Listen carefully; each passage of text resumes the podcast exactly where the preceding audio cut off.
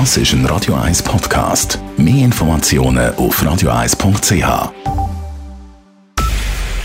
Es ist 9 Uhr. Radio 1, der Tag in 3 Minuten. Mit der Lara Pecorino. Entsetzen in der EU und darüber hinaus. Die griechische Vizepräsidentin des EU-Parlaments Eva Kaili und vier weitere Verdächtige sitzen in Belgien in Untersuchungshaft. Der Verdacht Bestechung und Bestechlichkeit. Die Betreffenden sollen sich gegen Bezahlung für Katar eingesetzt haben. Der Vorfall müsse lückenlos aufgeklärt werden, sagte heute etwa die deutsche Außenministerin Annalena Baerbock. Das ist wirklich ein unglaublicher Vorfall. Der muss jetzt äh, ohne Wenn und Aber aufgeklärt werden mit der vollen Härte des äh, Gesetzes. Denn es geht hier auch und gerade um die Glaubwürdigkeit äh, Europas. Und entsprechend müssen dann in unterschiedlichen Bereichen Konsequenzen folgen. Jetzt geht es vor allen Dingen um die restlose Aufklärung. Aber äh, sowas, äh, das haben wir äh, lange nicht erlebt. Auch in Griechenland schlagen die Wellen hoch. Kailis Vermögen wurde eingefroren. Die Bürger und Bürgerinnen sind entrüstet über den Fall.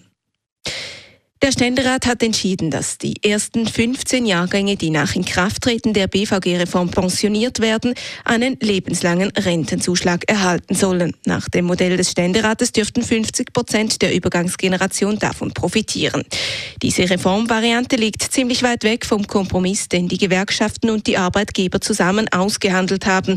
Gesundheitsminister Alain Berset hat vergeblich versucht, den Rat auf großzügigere Modelle umzustimmen.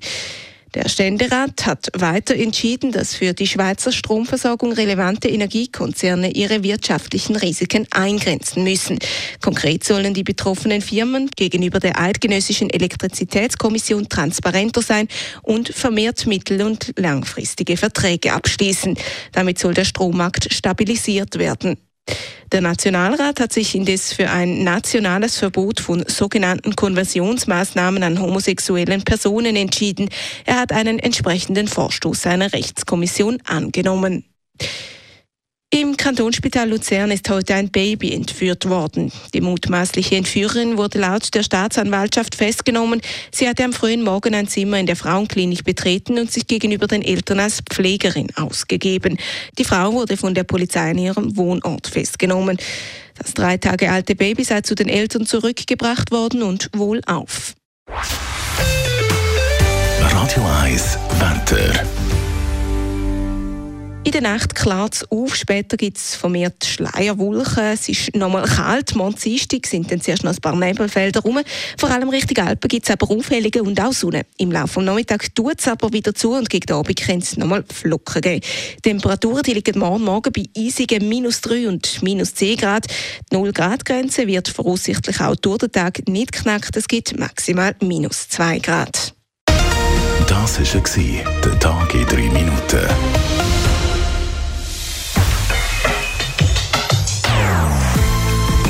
Non-Stop Music auf Radio 1.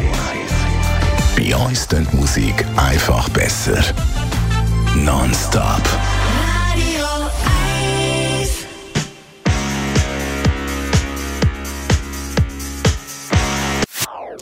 Das ist ein Radio 1 Podcast. Mehr Informationen auf radio1.ch.